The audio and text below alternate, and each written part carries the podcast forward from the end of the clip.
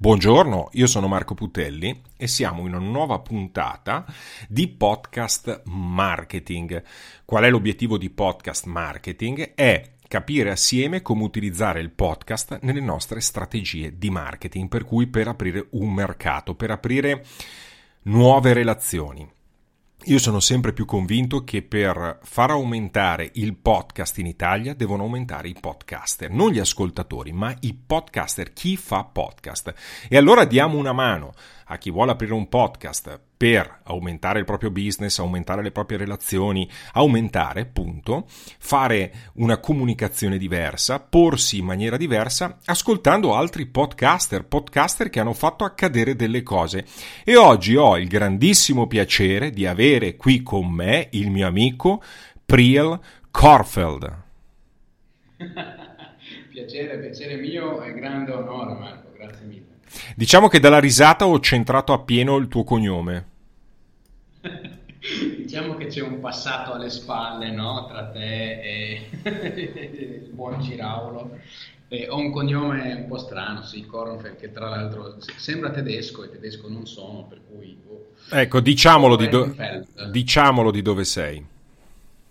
Io sono nato e cresciuto in Israele, eh, terra santa, dicono alcuni, eh, terra difficile dico io, e sono arrivato in Italia nel 2007 ehm, per tutta un'altra serie di cose di cui penso che non abbiamo mai parlato, ma, ma non no. c'entra con il podcast né con il marketing. No, però è, è, interessante saperlo, ma quando sei arrivato nel 2007 in Italia, tu sapevi già l'italiano o lo hai imparato negli ultimi 12 anni?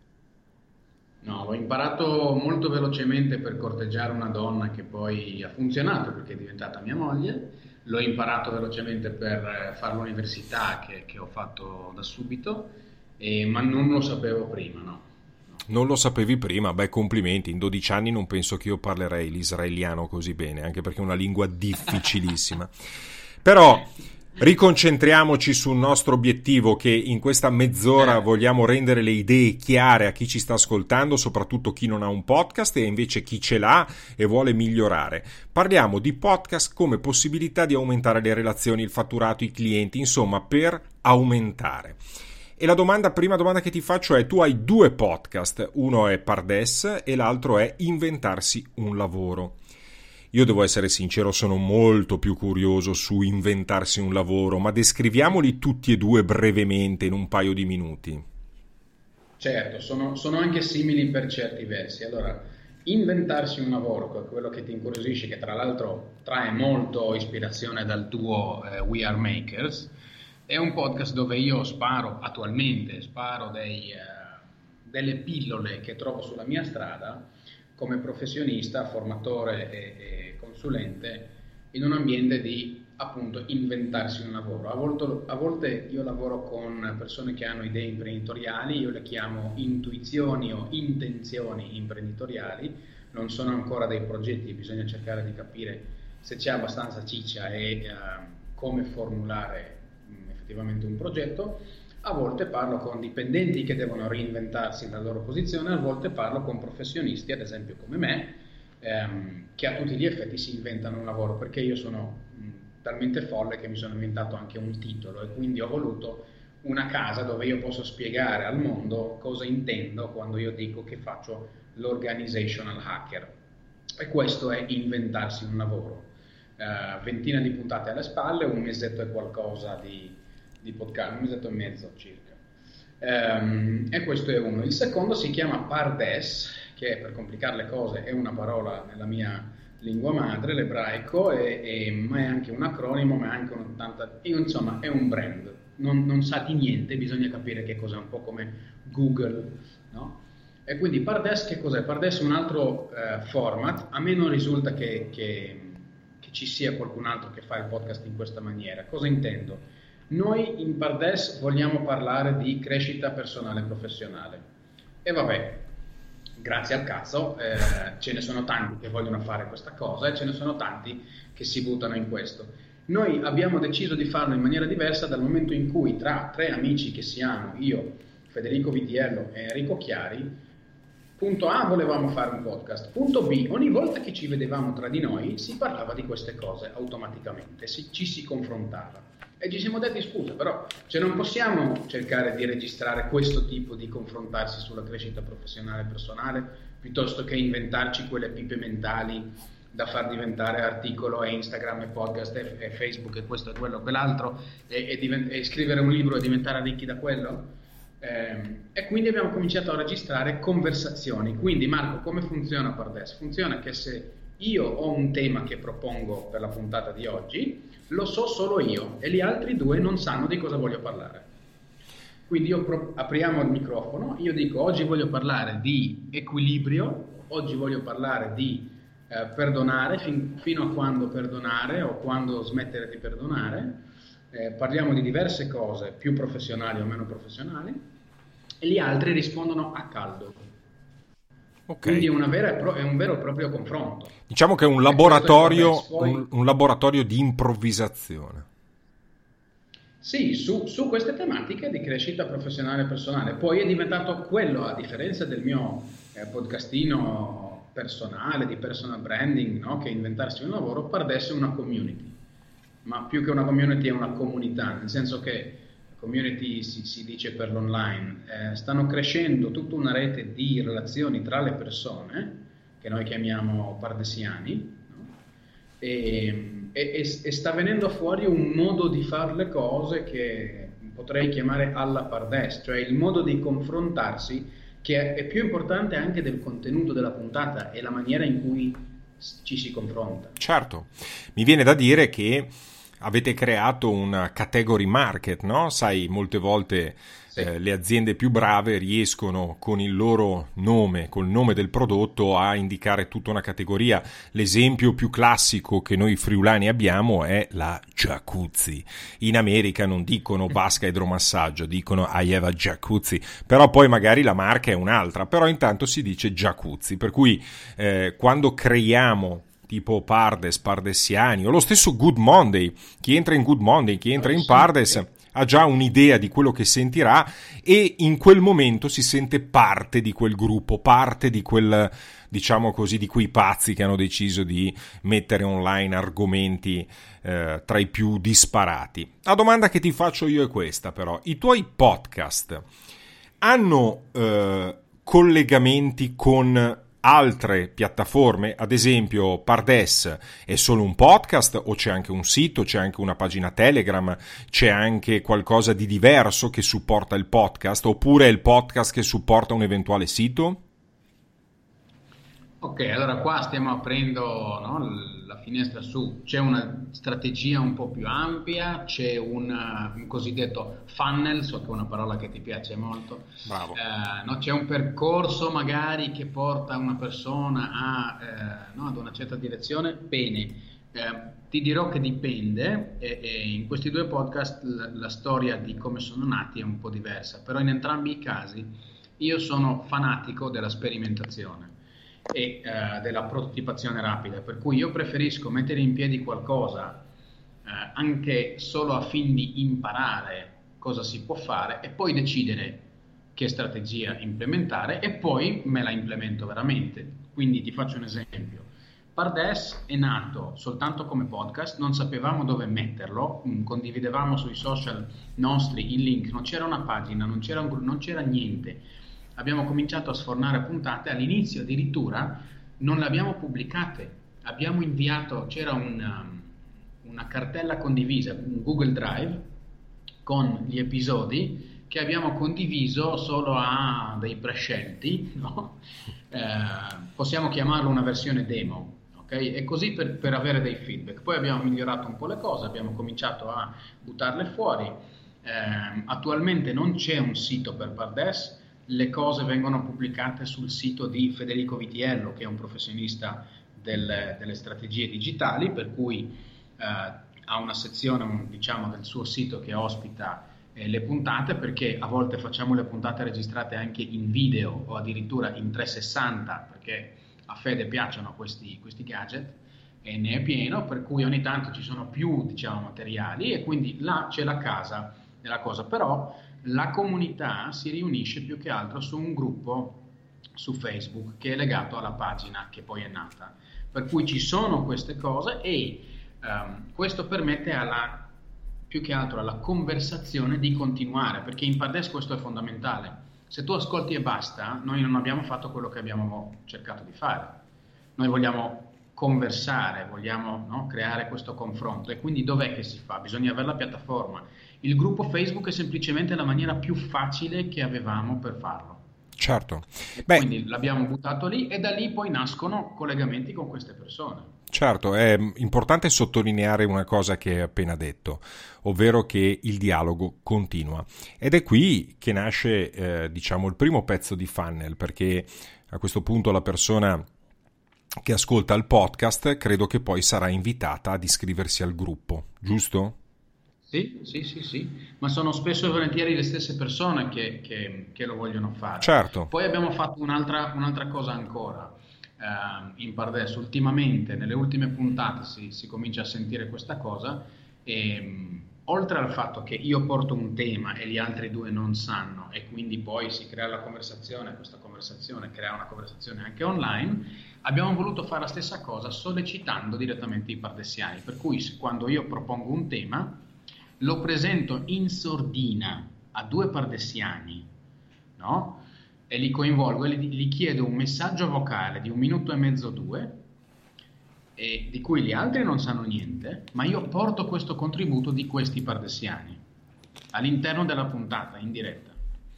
Questo fa sì che questi pardesiani, se ad esempio fino ad oggi non hanno scritto mai niente, no? Oppure eh, non, non, trovano il tempo per, oppure mh, mm, semplicemente non vanno su Facebook, io, eh, eh, io, Federico ed Enrico abbiamo trovato il modo per inserirli all'interno della puntata stessa. E quindi poi loro si sentono e si sentono coinvolti. Questo aumenta poi le condivisioni, ma aumenta le relazioni, aumenta la comunità. Certo. E questo poi aumenta quello che ne viene fuori, per noi ma anche per gli altri. Diciamo che eh, il podcaster vero è colui che nasce col podcast e poi porta dentro tutte le altre funzioni, tutte le altre situazioni che possiamo inserire in un, chiamiamolo funnel, chiamiamolo percorso, chiamiamolo come vogliamo, perché poi alla fine tu sai che io sono un ragazzo degli anni 60 e, e ne, quando ho iniziato a fare marketing negli anni 90 non c'erano tutte queste parole funnel, non funnel, ma c'era fatturare, alzarsi e fatturare per fatturare dovevi mettere in atto tutta una serie di strumenti che andavano dal telemarketing, che andavano dalla vendita diretta, la vendita porta a porta, la pubblicità sulle riviste, insomma era tutto più, eh, diciamo, difficilmente raggiungibile, non era per tutti. Oggi invece gli strumenti sono per tutti, gli strumenti possono essere approcciati da tutti, quello che ci vuole, come eh, tu già sai, sono i contenuti.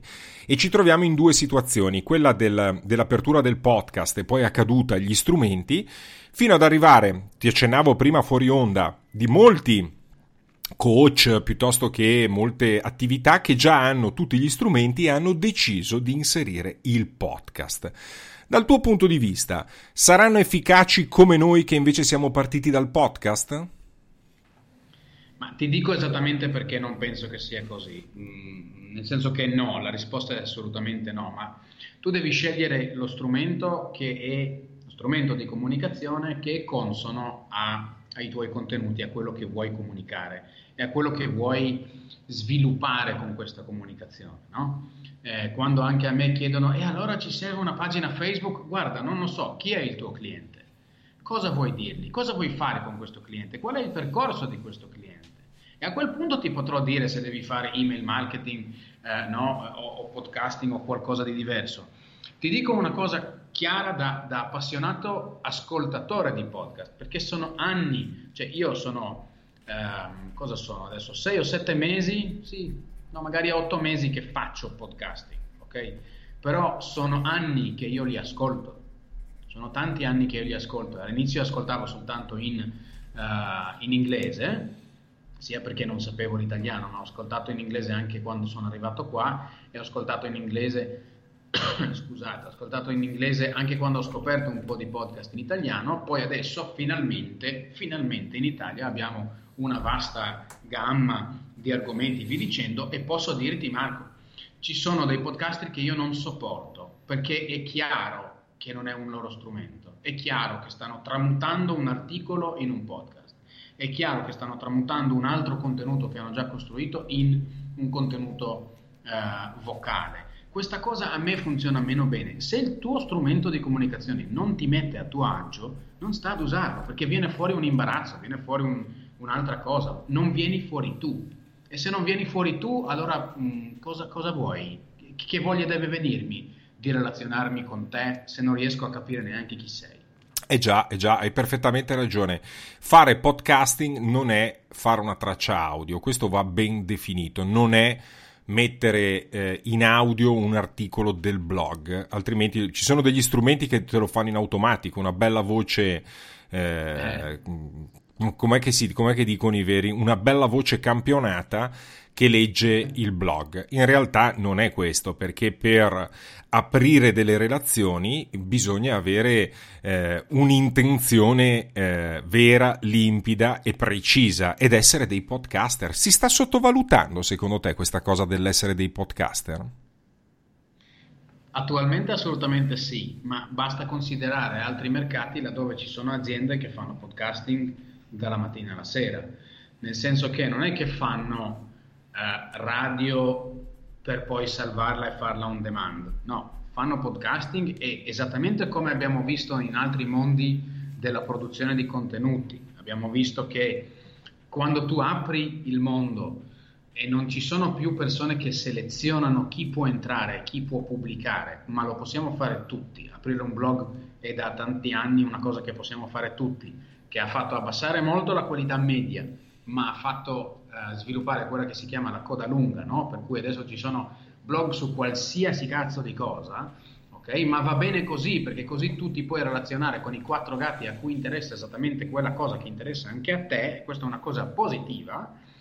Ehm, questo è successo nello scritto, è successo con i video, è successo con qualsiasi altro strumento, finalmente possiamo fare questa cosa anche con eh, con l'audio, quindi con il podcasting. Quando succede questo, come dicevo, appunto ci sono aziende che fanno questo e che poi producono materiale originale e quindi producono nuove cose che prima non si poteva fare, producono interviste, producono presentazioni delle, delle aziende o podcast all'interno delle aziende, no? per riuscire, se l'azienda è molto grande e deve divulgare delle informazioni. Il podcasting è uno strumento potentissimo perché e ha più livelli di comunicazione. Quando dico che ha più livelli intendo che la voce trasmette qualcosa, il verbale trasmette qualcosa, ma il fatto che tu stai ascoltando una voce non vuol dire che è soltanto verbale.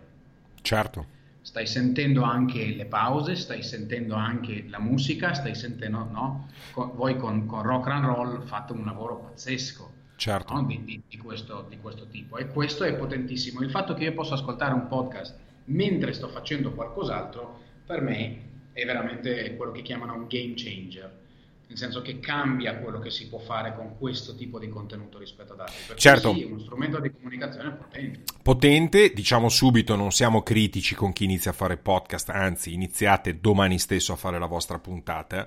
Era solo un'analisi per capire quando si parte dal podcast e quando invece si parte da altri strumenti se rimane una certa credibilità. Io dall'esperienza che vedo, da quello che sento, vedo che chi parte dal podcast e poi realizza il resto del, chiamiamolo funnel o il resto del percorso come eh, quello che stiamo facendo oggi, per cui Pardes parte dal podcast, addirittura parte da eh, Google Drive, per cui parte dalla traccia audio pubblicata per pochi, poi arriva al podcast e adesso addirittura al gruppo Facebook. E qui abbiamo un podcast, secondo me, più...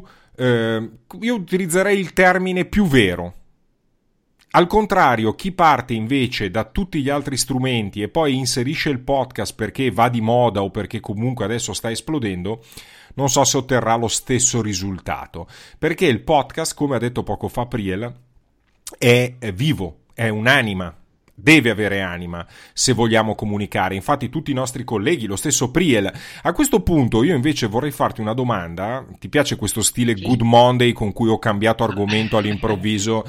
Perché... Assolutamente, però volevo, volevo riassumere un attimo, Marco, mi sì. hai fatto scattare una scintilla. Il pod, fare podcast o non fare podcast è qualcosa che ti devono dire le persone che ti seguono.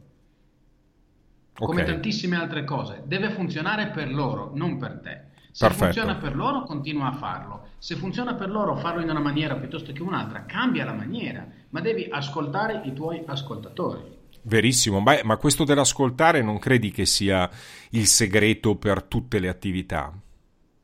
Assolutamente, assolutamente. Con questo viene più difficile perché cosa succede? Tu parli ad un microfono e ti sembra di parlare da solo. Vero. Eh, questo ti, ti, inganna, però quando tu fai questo e ti predisponi a ricevere dei feedback, chi, chi ascolta inventarsi un lavoro lo sa perché li sto tartassando da settimane, datemi i vostri feedback, scrivetemi, mandatemi dei vocali, voglio sapere cosa piace, cosa non piace, dove vi sto rompendo, dove vi sto agganciando, ditemi per favore. E quando cominciano a dirti, guarda che questa cosa, quest'ultima puntata mi è arrivata debole, piuttosto che, ah guarda che questa mi è interessato proprio, oppure cominci a trattare temi che hanno chiesto loro di trattare, ecco, là stai facendo ascolto e quindi il contenuto che produci è più di valore. Questo è vero anche in ogni altra attività che tu fai. È un po' più particolare secondo me nel podcast. Assolutamente. Tieni presente che io invece non ascolto mai quello che mi viene detto. No, scherzo, comunque sì, parzialmente. Io sono un po' più, un po più vecchia maniera. Però, a, a giusto appunto, hai appena detto uh, di uh, inventarsi un lavoro ok? Mm-hmm. Io l'ultima parte della trasmissione la dedicherei proprio a inventarsi un lavoro. Che minchia di lavoro ti sei inventato, Brian? Bravissimo. allora, ho notato, ascoltando i miei feedback, che la parola inventarsi in questo caso sembra fuffa. Nel senso, mi sono inventato un lavoro e grazie al cazzo, ma qualcuno ti paga per queste cose che ti sei E poi, eh. diciamocelo, tu vivi nella regione in assoluto mm. più legata uh, al lavoro e al vino, per cui eh, il Friuli Venezia Giulia si sa, sono grandi lav- lavoratori e grandi bevitori, dove però il lavoro è visto proprio come un'azione fisica. Non so se capisci sì. quello che voglio dire, no? Per eh, cui, il mal del Madon. Il mal del Madon, esatto. Che non è una bestemmia, diciamolo. E, no. mh, mm, e quindi vivi e sei cresciuto in Italia in un ambiente proprio dove il lavoro è visto come forza fisica, cioè io, mio nonno levigava i pavimenti, per lui lavorare era levigare il pavimento 10 ore al giorno, pavimenti in marmo, farsi una mazza tanto e poi concludere la giornata con due ore in osteria a giocare a carte, bestemmiare e bere vino. E quindi la domanda che ti faccio è, inventarsi un lavoro in Friuli è ancora più difficile. Quali ostacoli stai trovando o hai trovato nell'utilizzare questa parola che sembra effettivamente un po' un po' fuffa, no? Inventarsi. Sì, ma ti dico, ostacoli veramente non ci mancano. Eh, io mi sto semplicemente preparando a qualcosa in maniera molto testarda, a qualcosa che reputo inevitabile. O noi saremo capaci di inventarci il nostro lavoro, oppure non ce l'avremo. Sì, oppure che... dovremo lavorare come magazzinieri da Amazon. Sì, ma neanche perché le macchine lo faranno molto meglio di noi, nel senso che rimarranno veramente dei lavori schifosi che le macchine, tra virgolette, non vorranno ancora fare. Certo. Eh, oppure pu- poi può essere, può essere, che arriveremo a quell'utopia in cui non bisognerà più lavorare, va bene? Però io quando parlo di lavoro, ehm, vo- sai, sai, che mi viene di usare adesso un'altra parola, perché mh, qualche giorno fa ho, ho sparato questo su, su, sui miei social. Eh, il lavoro non è qualcosa che si trova, cioè eh, dov'è che mi trovo un lavoro, non, non, trovo ancora un lavoro. Il lavoro non è una cosa che si trova, quel che si può trovare ancora oggi è un posto di lavoro. E non ho nulla contro il posto di lavoro, ma è soltanto un posto. Quello che è il tuo contributo all'interno di quel posto, all'interno di quell'organizzazione, il tuo contributo è una cosa che tu ti devi sempre inventare. Sì. E io quindi parlando di contributo, però sai, se, se, dovessi scrivere inventarsi il proprio contributo sembra ancora più consistenza marshmallow, no? E quindi no, voglio parlare di lavoro perché? Perché il lavoro è qualcosa che è utile per gli altri. E quindi qual è il mio contributo che è utile per gli altri? Questa è una bella domanda da farsi ogni tanto, secondo me. Marco. Certo. E eh, trovo difficile eh, parlarne con gli altri perché appunto è una domanda profonda.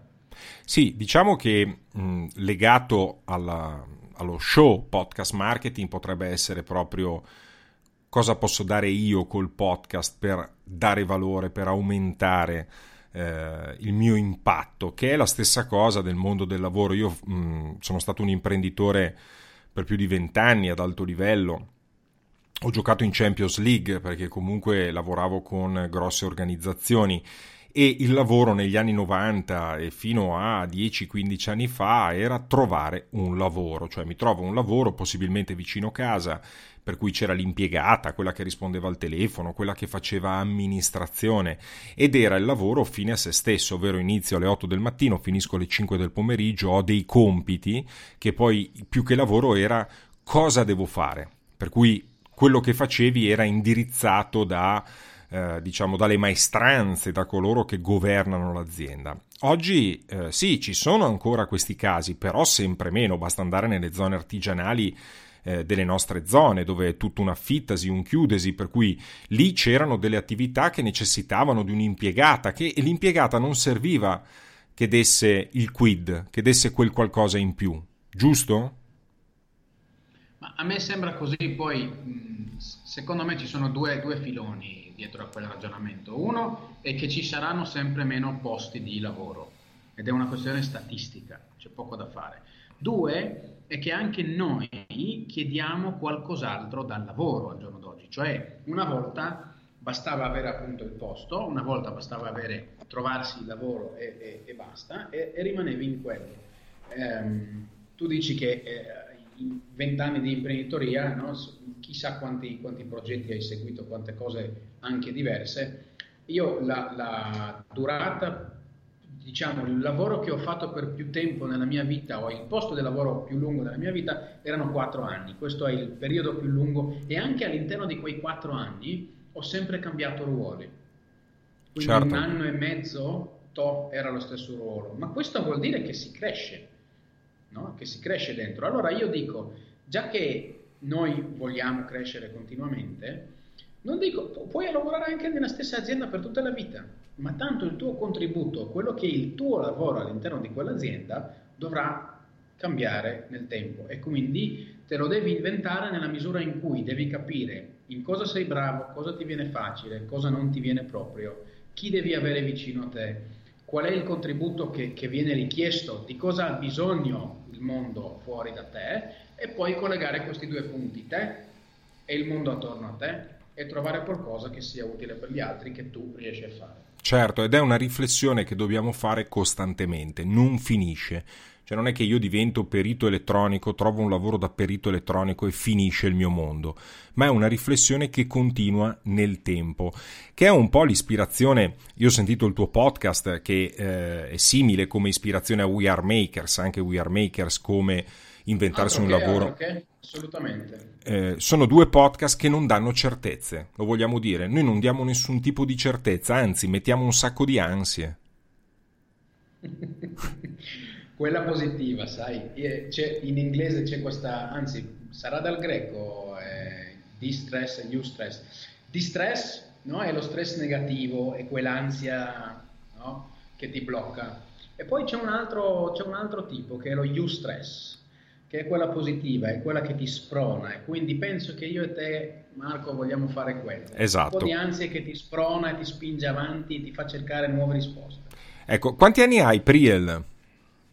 35. 35, fantastico, sei giovanissimo.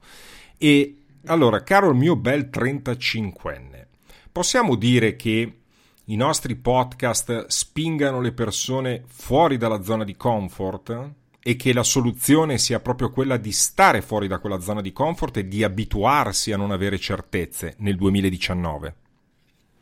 Altro che, guarda, il futuro per definizione è incerto, il nostro futuro in questo momento storico lo sarà sempre di più, tanto vale che cominciamo a farci i conti, ad abituarci a cosa? Non a cercare certezze, porca miseria, ma a cercare una sicurezza dentro di noi, cioè la mia capacità okay, di gestire l'incertezza, la mia capacità di costruirmi un futuro. Questa è l'unica cosa che potrebbe darmi, tra virgolette, delle garanzie ma garanzie non ne abbiamo. Concludendo, io ti chiedo un due minuti di analisi del perché un imprenditore, un, una persona che vuole inventarsi un lavoro, una persona che già ha un lavoro, potrebbe iniziare domani a fare un podcast con quali obiettivi, perché farlo? Come diceva Marco Masini, perché lo fai? Perché dobbiamo fare un podcast sempre legato a finalità di marketing? È chiaro, non è che dobbiamo fare un podcast filosofico dove spieghiamo la nostra visione sulla vita,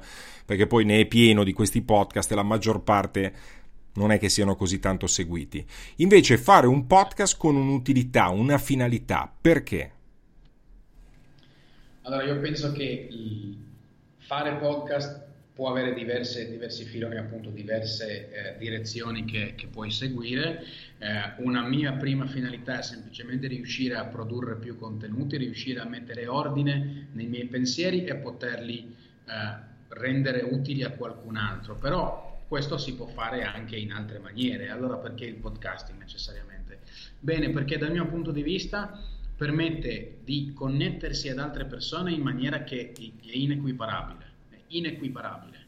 Mettersi, eh, riuscire a guadagnare il permesso delle persone per infilarsi nelle loro orecchie e mi permetterei di dire nel loro stomaco, nei loro cuori, con le tue parole la tua voce, quindi la tua identità, ok?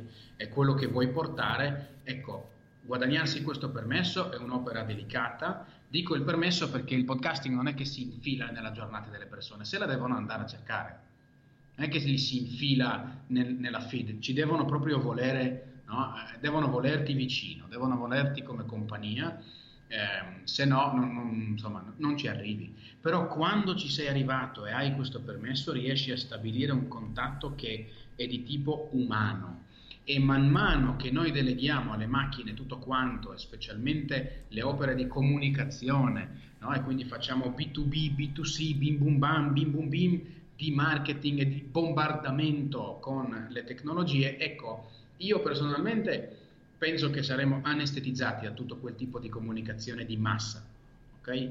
E quella che ci arriva è qualsiasi tipo di comunicazione che ha veramente il contatto umano. E il podcasting in questo senso mi permette di fare comunicazione, se vogliamo, one to many, quindi uno a tanti, ma con un contatto umano dentro. Fantastico. Priel K ci hai illuminato, hai illuminato tutti noi. Ed è questo il punto. Il punto è uno a tanti è l'email marketing, dove io mando un'email uguale per tutti. La gente poi mi aprirà il 2%, il 3%, il 4%, il 5%, oppure faccio una pubblicità su Facebook a un determinato target, ad esempio nel mio caso i runner che guarderanno il mio prodotto, ci cliccheranno sopra e un 2% acquisterà. Nel caso del podcasting è uno a uno, anche se poi quella traccia l'ascolteranno in mille, però ognuno riceverà in maniera diversa le emozioni che sapremo dargli e per questo per me è importante, parlando di podcast e marketing, avere un podcast per aumentare la propria autorevolezza. È chiaro però, caro Priel K, che se uno non ha competenze e non ha autorevolezza, viene tagliato fuori e per questo che il podcast fa una grandissima selezione tra chi non ha nulla da dire e chi ha molto da dire. Sono d'accordissimo, sono d'accordissimo con te, ma anche per questo direi a tutti quanti, andate e fate un podcast, che poi ve lo diranno i, i vostri ascoltatori se dovete tornare a studiare o se avete qualcosa di interessante da dire. Esatto. Andate e fatelo. Infatti io il mio consiglio, infatti io il mio consiglio, senti che italiano forbito, eh? Infatti il mio consiglio principale è questo il podcast ti differisce. Piuttosto che perdere tempo a fare un sito internet che poi non guarderà nessuno perché il 95% dei siti la gente non li vede, prova a iniziare a fare un podcast ascoltando podcast marketing. Allora che dire, grazie Priel. Grazie a te, grazie a te Marco e grazie a tutti. Andiamo a fare qualcosa, andiamo a costruire qualcosa, andiamo a fare un podcast. Sentiamo il consiglio di Priel. Ciao amici.